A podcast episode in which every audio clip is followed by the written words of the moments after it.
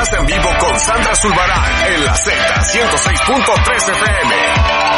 Oiga, qué linda noche, y lo prometido es deuda, y es un gustazo poder estar compartiendo con ustedes en esta linda noche rica y sabrosona, ya que mañana va a haber frío y va a llover.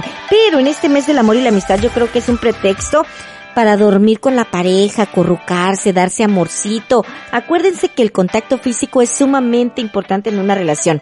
Pero ya llegó nuestro experto. Julián, ¿cómo estás? Buenas noches, gracias por estar aquí. Hola Sandra, pues como siempre es un gran placer estar aquí contigo y con tu audiencia.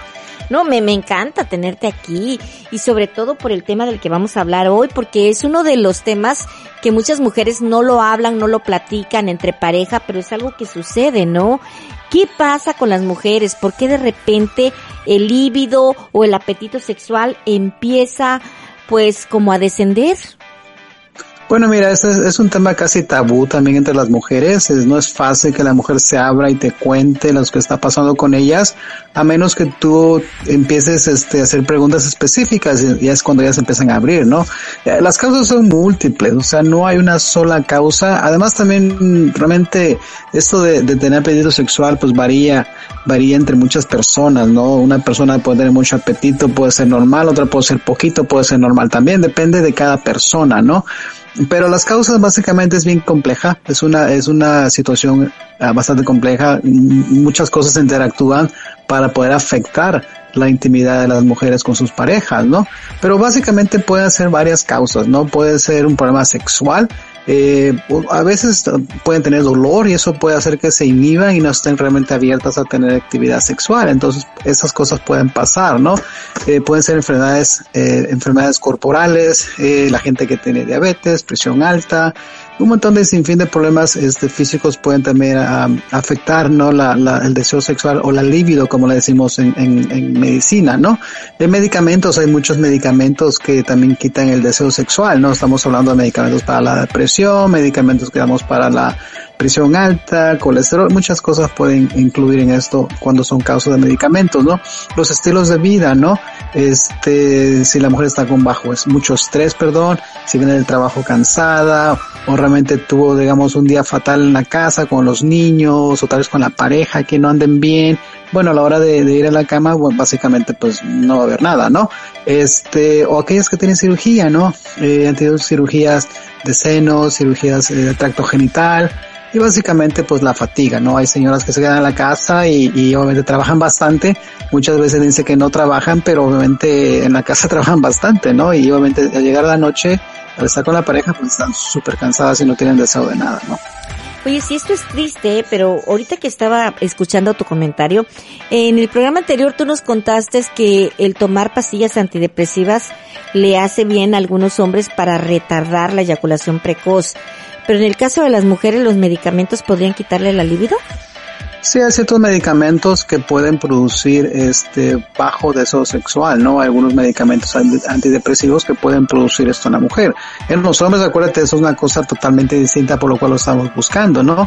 En caso de ellas, pues también afecta eh, la, la, habilidad de tener ese deseo con la pareja. Y bueno, hay otras, se pueden seleccionar otros tipos de medicamentos para que podamos que ellas tengan ese deseo sexual, pero también tomando sus medicamentos antidepresivos, ¿no? Ah, bueno, eso está interesante. Fíjate que por aquí nos pregunta la señora, la señora Lulú, que si es verdad que hay que hacerse el conteo de hormonas en alguna etapa de la, pues de, de, de, la menopausia.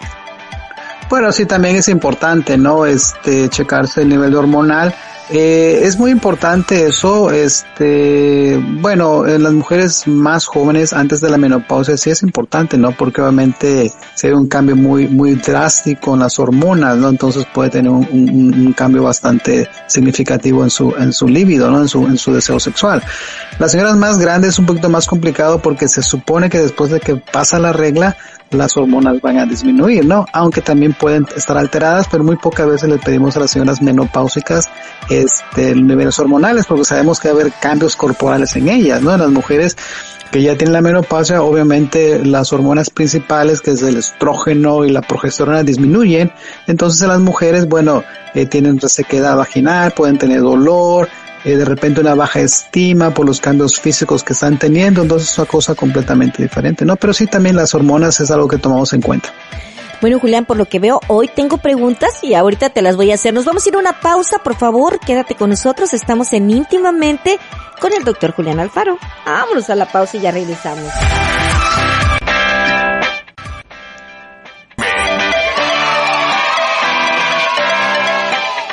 Oye, es que noche tan sabrosa. Gracias por continuar con nosotros en la 106.3 FM, en la más perrona. Una noche en la que tenemos una plática bastante interesante. Un mes en el que pues definitivamente eh, las parejas son importantes, la relación de pareja, la sexualidad en una pareja es primordial para mantener a la pareja unida.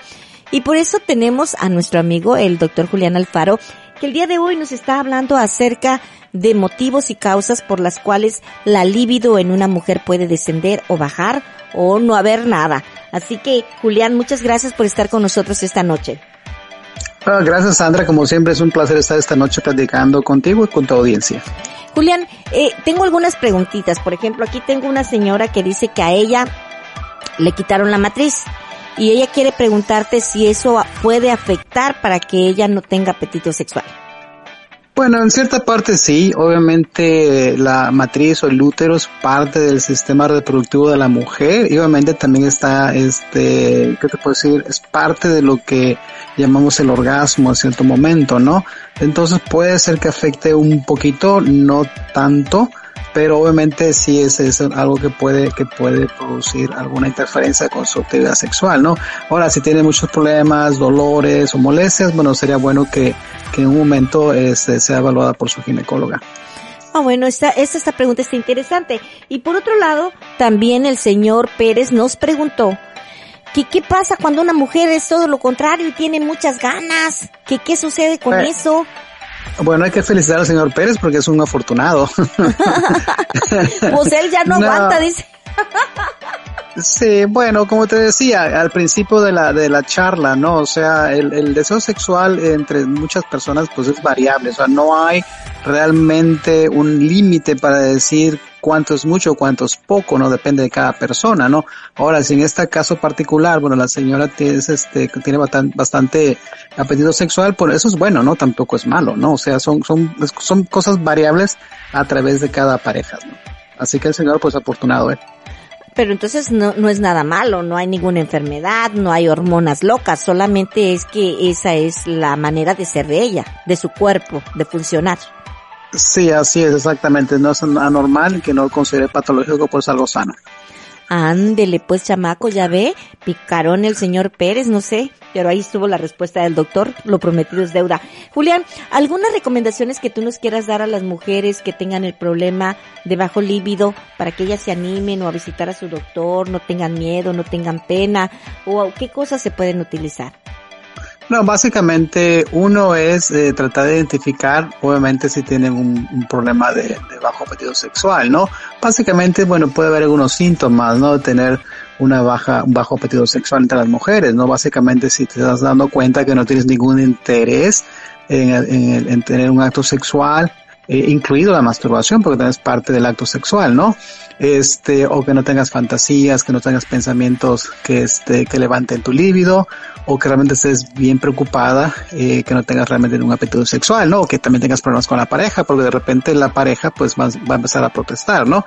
Si tienes todos esos síntomas, bueno, el primer paso es ir a ver a su doctor, ¿no? Hay que ver qué está pasando, eh, hay que hacer, eh, hay que examinar a la persona, hay que ver estudios, y entonces vemos realmente cómo podemos ayudarlo, pero Básicamente el paso inicial es ir a hablar con su doctor.